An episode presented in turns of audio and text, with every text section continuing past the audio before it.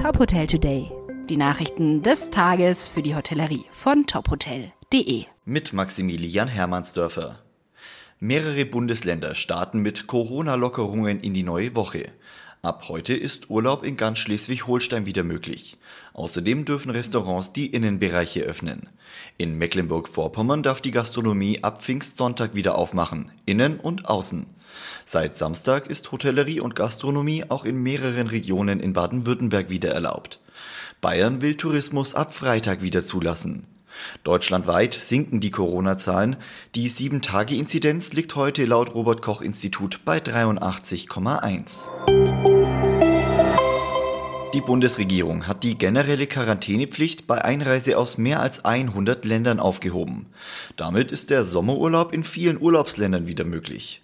Nach der Einreise nach Deutschland ist nur ein negativer Corona-Test erforderlich, um die Quarantäne zu umgehen. Ausnahmen gibt es noch für sogenannte Virusvariantengebiete und Hochinzidenzgebiete. Mehr als 100 Länder sind aktuell in der Kategorie Risikogebiete eingeteilt. Hier entfällt die Quarantäne bei einem negativen Test. Das Auswärtige Amt warnt allerdings weiterhin vor touristischen Reisen ins Ausland. Die Allgäu Top Hotels kritisieren die neue Einreiseregel der Bundesregierung massiv. Die Hotelorganisation fordert gleiche Wettbewerbsrechte von der Politik. Geimpfte, genesene und getestete Menschen müssten auch im Inland inzidenzunabhängig reisen dürfen. Hotels im Allgäu dürfen ab Freitag nur in Regionen mit einer Inzidenz unter 100 öffnen.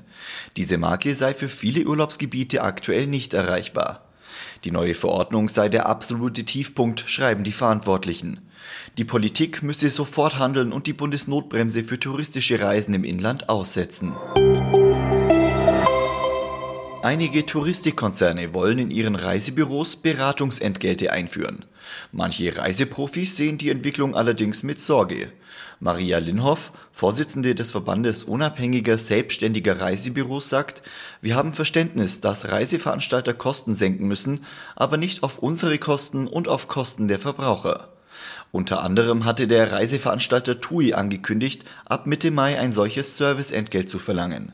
In anderen Dienstleistungsbranchen sei es mittlerweile etabliert, dass guter Service honoriert wird, so TUI. Weitere Nachrichten aus der Hotelbranche finden Sie immer auf tophotel.de.